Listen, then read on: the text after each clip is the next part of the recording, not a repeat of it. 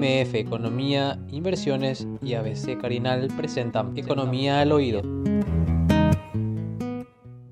Fijación de tarifa, acuerdo con Brasil y consecuencias con medidas asumidas a nivel interno por parte del gobierno de la ANDE. Yo no sé si tenemos los puntos eh, disponibles. Ahí sí, si Nimia no, nos Eh, apoya ten- con... tenemos los puntos disponibles, porque son dos o tres puntos, ¿verdad? Que, que, que- que son interesantes de verlos para poder explicarlos, ¿verdad? Eh, pero básicamente, a mí hay un primer punto que me parece importante. El primer punto que me parece importante es llegar a acuerdos, ¿verdad? Eh, eh, vos decís con acuerdo con el Brasil. Claro, Sí. llegar a un acuerdo, porque no había acuerdo. ¿Qué es lo que estaba pasando? Paraguay pagaba un precio y Brasil pagaba, decía, ese no es el precio, el precio es este, pagaba otro precio. ¿verdad? Sí. ¿Cuál era el precio? El precio era 22,6 Así es.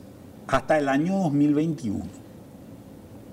Y Paraguay decía, ese sigue siendo el precio y yo voy a pagar 22,6.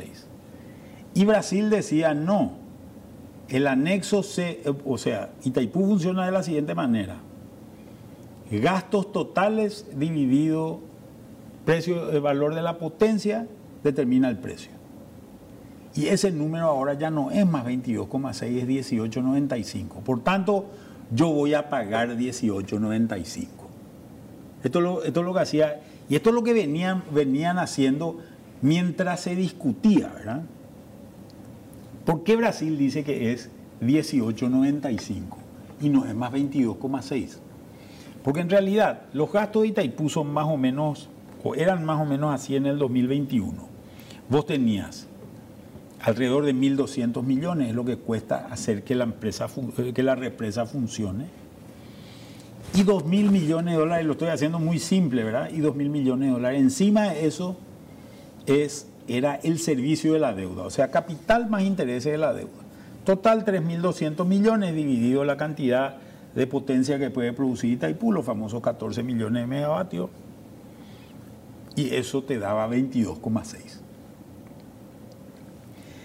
En teoría Itaipú no gana plata. Teoría, eh, en teoría, Itaipú es un centro de costos, ¿verdad? Es todos los costos divididos, dividido la- la- no, no, no hay utilidades, digamos, ¿verdad? Dentro de estos costos se pagan royalties, que es por uso del río, y, y- y otros gastos eh, determinados. Entonces, ese 22,6 era el número histórico, ¿verdad?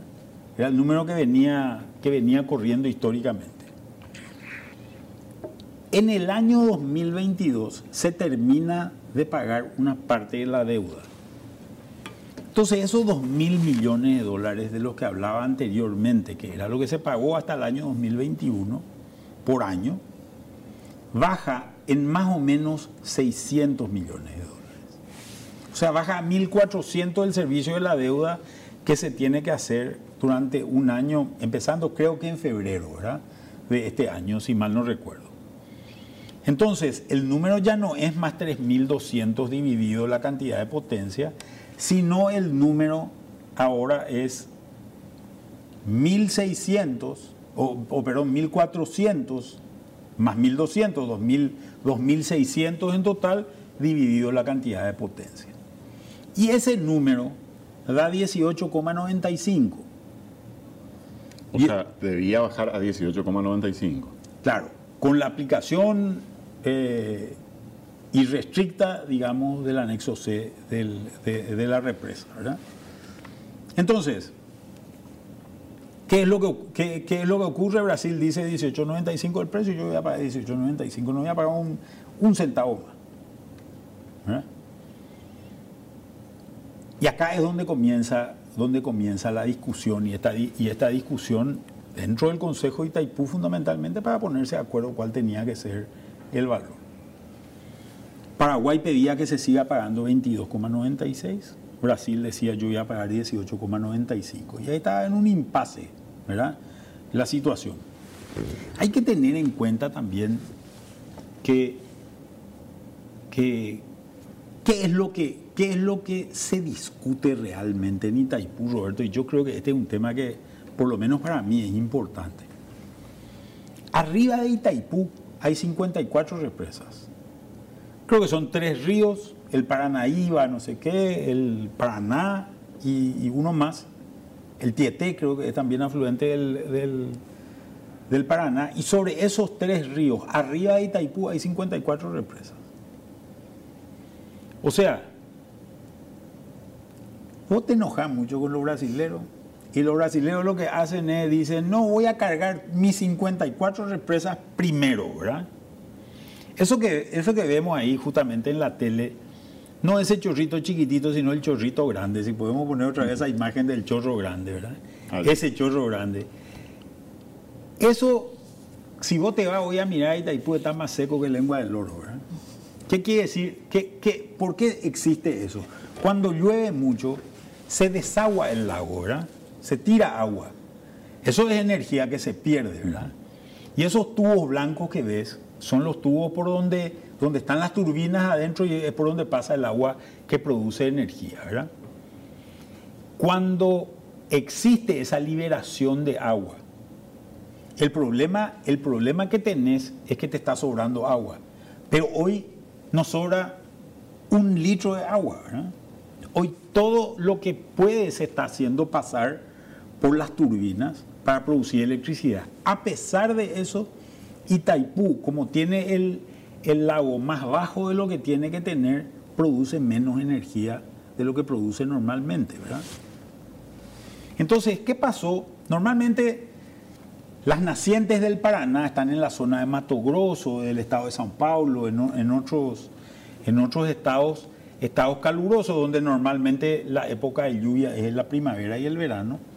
Llovió en esa zona, en esa zona, pero esta situación de Itaipú, con su represa baja, quién sabe cuándo a ese, esta- eh, eh, esta- estas, estas tomas que estamos viendo, ¿verdad?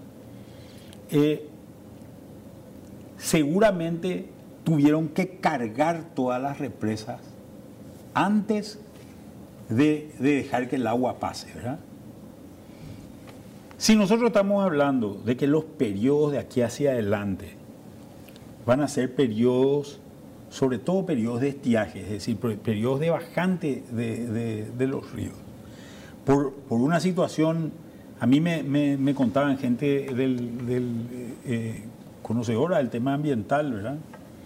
Me decían, hay periodos así de 20 o 30 años donde en general tenés menores precipitaciones y hay periodos de 20 o 30 años donde tenés mayores precipitaciones y esto es normal más allá de toda esta discusión del cambio climático, ¿verdad?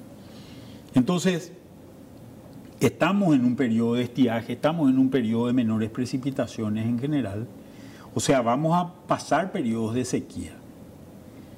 Si los brasileros no priorizan Itaipú, porque resulta que el acuerdo de Itaipú no es un acuerdo interesante para ellos, van a hacer producir energía en las represas aguas arriba de Itaipú y van a dejar de producir energía. Por tanto, a mí hay una cosa que me resulta muy interesante, ¿verdad? La discusión del anexo C no es una discusión de plata, es una discusión de agua en realidad. En realidad la discusión es cuánta agua vamos a llevar. Y fíjense que hay una cuestión que también es interesante. Entonces, ¿cuál es el acuerdo que se hizo en, en, en Itaipú? Brasil quería pagar 18.95, Paraguay quería seguir pagando 22,6 y dijeron ya Transambo y Tepe le dijeron al final, ¿verdad? Y quedó en 20 puntos y algo. 75. Claro, entonces si vos haces 20, co- 22,6 menos 18,95 dividido 2 y eso le suma a 18,95, te da el 20,75 que es el acuerdo al cual se llegó, ¿verdad? Ese acuerdo al cual se llegó, en vez de significar 300 millones para cada lado, creo que terminó significando eh, 220 millones de dólares para cada lado, ¿verdad? Correcto. que creo que es el acuerdo, el acuerdo que se tiene. De esos 220 millones de dólares, otra vez, tengo entendido que 80 son Gastos gastos, sociales. sociales Y 140 al- va a ir a Itaipú. a Andes. A la y ANDE. 140 a la ANDE. Ahí tenemos unos cuadritos justamente que, que estabas pidiendo. En que realidad es, un, re- viendo. es un reporte de, de- Sí. de- de prensa que justamente a veces lo, Así lo se distribuye, en, por lo menos Esto Ah, todavía, ese- esto lo, ese hizo- es el- lo hicieron desde el propio gobierno. Si sacamos el zocalito podemos ver más allí. La tarifa de Itaipú, se acordó en base, 2075. eh, la intermedia va a permitir ingresos de 220 millones de dólares para cada país. Y se confirma la vigencia del acuerdo operativo, que no es de la tarifa. eh, Nos hacían la aclaración hasta diciembre del año que viene. Y bueno, y ahí se establece cuánto es la potencia que contrata la ANDE finalmente, donde hay un aumento también de- en el monto de la contratación. de la Porque le sale más barato también, ¿verdad? Sí. Porque le sale más barato. Que según el comunicado da prioridad a la ANDE sobre la utilización de la potencia excedente en la hidroeléctrica y la cesión de potencia, si fuera necesario. Y fíjate que, ¿para qué va a usar Paraguay los recursos? 80 millones para gastos sociales, responsabilidad socio- socioambiental. Esto le podemos llamar también caja chica del gobierno, ¿verdad? De- Nada despreciable. Siempre hubo mucha discusión sobre el destino porque es discrecional. Allí prácticamente. Eso básicamente define el, el director general de Itaipú, que es lo que va a hacer. Y normalmente define lo que le plantea, lo que le plantea el, el- el presidente, de el presidente de turno, que es su jefe. Y ¿verdad? estos 140 millones de dólares, Manuel, Y los 140 millones de dólares cuando dice fortalecimiento del sistema eléctrico, hasta ahora lo único que yo escuché es que le van a bajar a, mil, a un millón cien mil familias, le van a bajar el valor de la ANDE. Tenemos el otro cuadro justamente, que es el resumen. A ver un poquitito. Beneficios para la gente es el título de, de este flyer. Del 100% de los usuarios residenciales, mil, eh, 1.105.000 usuarios de la ANDE se beneficiarán con descuentos del 25% en la factura de consumo. Es el 76% de los usuarios residenciales. Nos habían dicho el que paga una factura hasta 404.000 guaraníes se va a beneficiar con el descuento. Los que pagan tarifa social van a seguir teniendo la misma tarifa de siempre, la tarifa social. Allí tampoco se afecta. 260 mil clientes siguen recibiendo el subsidio, que es lo que estábamos hablando, de entre 25 y 75%, eh, hablamos de la tarifa social. y Bueno, los beneficiarios son el 76%. sí. Y lo más llamativo de todo es que la medida dura hasta diciembre. ¿Coincidencia? Hasta el 18 de diciembre parece que dura, ¿verdad? Fecha de las elecciones internas. ¿verdad? Eh, el problema es que no hay candidato. Juan, ¿verdad? Pequeño gran problema, así que. Eh, Por ahora. por ahora, ¿verdad? Entonces, pero esta es una movida. Yo no sé si eh, re- recordamos que en algún momento en la, en la elección anterior, justamente este era el tema que, que dicen que le ayudó mucho a Efraín a acercarse a, a- a Marito en las elecciones, cuando dijo hay que bajar la tarifa y Taicuí. La verdad es que hay que reconocer que, que, que Efraín no tenía ningún argumento sólido para, para decir eso, pero el solo decir le ayudó. Y, pero está una movida real, ¿verdad? Está una movida real, porque acá sí hay, eh, hay, hay razones para poder hacer eso. Lo que yo no tengo claro es cuánto cuesta esto. Nos Para decía, nos decía el presidente de Ande la semana pasada que esto va a costar 26 millones de dólares. Este subsidio, 26 millones de dólares, es el cálculo que ellos hacen. O sea, de los, ciento, de los 140 gastan 26 en esto, sobra todavía eh, un, un valor importante, ¿verdad? Eh, De por ahí es menos también, porque yo no sé si incluye esto que ya estamos llegando a la época calurosa donde se consume más energía, eh, se consume, se- la gente consume más energía también. Claro. Para mí hay, hay varios temas que nosotros tenemos que definir. Esto el año que viene va a ser más grande. La reducción del precio de la La tarifa. reducción del precio de la tarifa. Porque el año que viene, estos 1.400 millones de dólares de deuda, de servicio de deuda que todavía sobran, van a llegar casi a cero. O sea, podemos decir que el año que viene va a ser, a ver, 2021 fue 3.200 dividido, dividido potencia. 2022, 2.600 dividido potencia. Y 2023 es 1.200 dividido potencia. Acá es donde la gente dice, este es un determinante para que lo que se vaya a decidir el año, el año que viene. Y ahí ahí es donde se pone una, un signo de interrogación a ver si es que eso es así, ¿verdad? En realidad la aplicación del anexo C tendría que hacer que ese número que fue 22,6, los brasileños decían 18,95, hoy es 20,75. A partir del año que viene, ¿cuánto tendrá que ser? Tendrá que ser nuevamente el medio entre 20,75 y más o menos 11, que es lo que llega, llegaría en, en un caso, o tendrá que ser 11. Y acá básicamente es la decisión es qué se hace con la plata o a dónde se va la plata, ¿verdad? Fíjate que cada vez esto significa un ahorro para Ande. Esos 140 millones de dólares es plata que Ande deja de pagar para, para, para comprar electricidad de, de Itaipú y es plata que la Ande la puede usar en otro, en, otro tipo de cosas. La diferencia entre 18.95, en general, la diferencia entre 18.95 y, y, y 20.75, que es el precio acordado y que representa los 220 millones de dólares, es una decisión de Paraguay cómo hace, qué hace con ese dinero. ¿Verdad? Y ahí hay tres temas que son importantes, me parece a mí. Un tema es, yo creo que tiene, yo creo que está bien que vaya una parte a bajar el precio de la electricidad porque, porque la electricidad es más barata para, De Ande para los usuarios. para los usuarios. Eh, Está bien eso, me parece que está bien.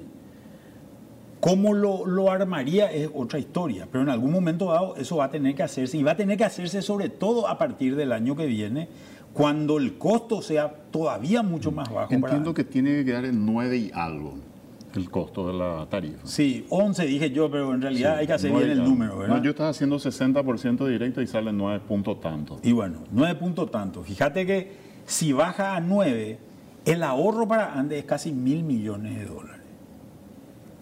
O sea, es un número, es un número significativamente importante, como dirían los americanos. ¿verdad? Ya que está Quedó tan de ya moda. eso significativamente. Claro.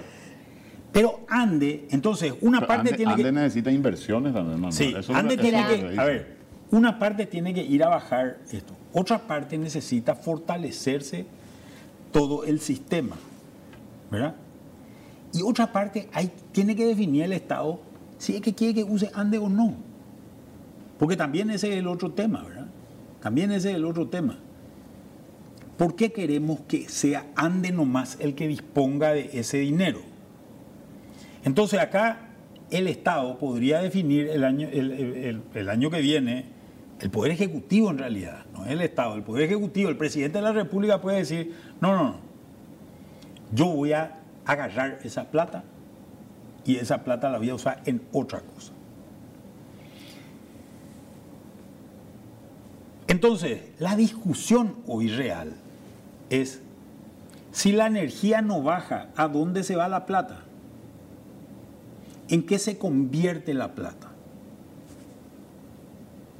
Y esto es una discusión medio sutil, pero que es importante, ¿verdad? Si se convierte en royalties, es decir, antes me pagaban 100 millones de dólares por año, ahora me van a pagar mil millones de dólares por año. Eso en Paraguay tendría que irse bajo la ley de royalties.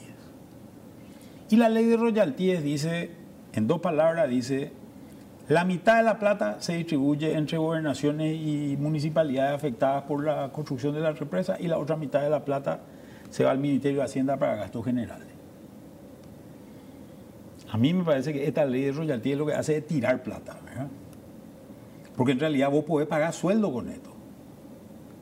Esto viene de la época de De Bernardi. De Bernardi ya definió este, eh, eh, esto y vos podés pagar sueldo, podés pagar aguinaldo, podés hacer lo que querés con esos 500 millones de dólares. Y me parece un despropósito porque es un ingreso de capital para Paraguay. ¿verdad? Y tirar y llevar a la municipalidad y gobernaciones significa que. Bueno, ya sabemos lo que significa. ¿verdad? Experiencia tenemos con Y en eso. épocas ¿Verdad? electorales peor. No, el- Pero- sí. Pero la otra alternativa que tenemos es que la ANDE genere un ahorro importante. Y al generar la ANDE un ahorro importante, ¿qué hacer con ese dinero? Como dije anteriormente, una parte tiene que bajar el precio de la electricidad para los usuarios.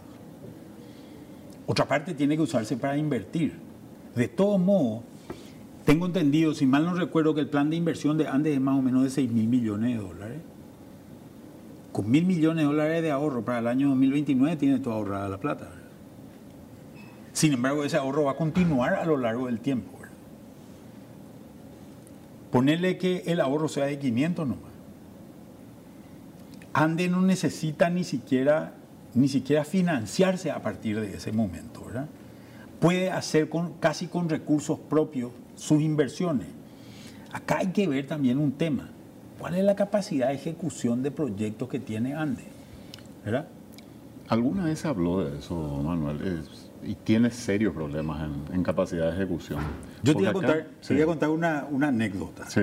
Cuando yo estaba en el ministerio, y Ministerio a de Hacienda. En el Ministerio de Hacienda, y íbamos a hacer la primera emisión de bonos, le llamo al presidente de la ANDE y le digo, presidente, si yo le doy a la ANDE 500 millones de dólares, ¿la ANDE puede gastar eso? Me dijo, sí, claro que sí. ¿Y en cuánto tiempo? Y en 10 años por ahí me dijo. O en 7 años me dijo. En 7 años por ahí me dijo. A la puta, yo decía, yo voy a hacer un bono por 10 años, 7 años vamos a tardar en gastar la plata, no es, no es muy... No, un buen negocio. No es, no es muy buen negocio. Entonces le dimos básicamente para dos años nomás, ¿verdad? Para que, para que se gaste eh, la plata y podamos generar, generar otro, otro tipo de, de- de inversiones, ¿verdad? Pero este tipo de cosas son cosas que al final son las que tenemos que discutir. Fíjate una cosa, a mí me parece muy extemporánea la discusión que se tiene, o sea, una discusión muy antigua la discusión que se está teniendo, eh, que estamos cediendo en realidad a, eh, a este país medio imperialista que es Brasil, etcétera, etcétera. Si nosotros bajamos la tarifa al valor que dice, que dice Brasil, también ganamos dinero. También ganamos dinero. El dinero se llama ahorro en Ande. Y esa ya es una discusión interna de los paraguayos. Los paraguayos tenemos que discutir cómo vamos a generar ahorro. MF Economía Inversiones. Ideas globales para necesidades locales. Visítanos en www.mf.com.py.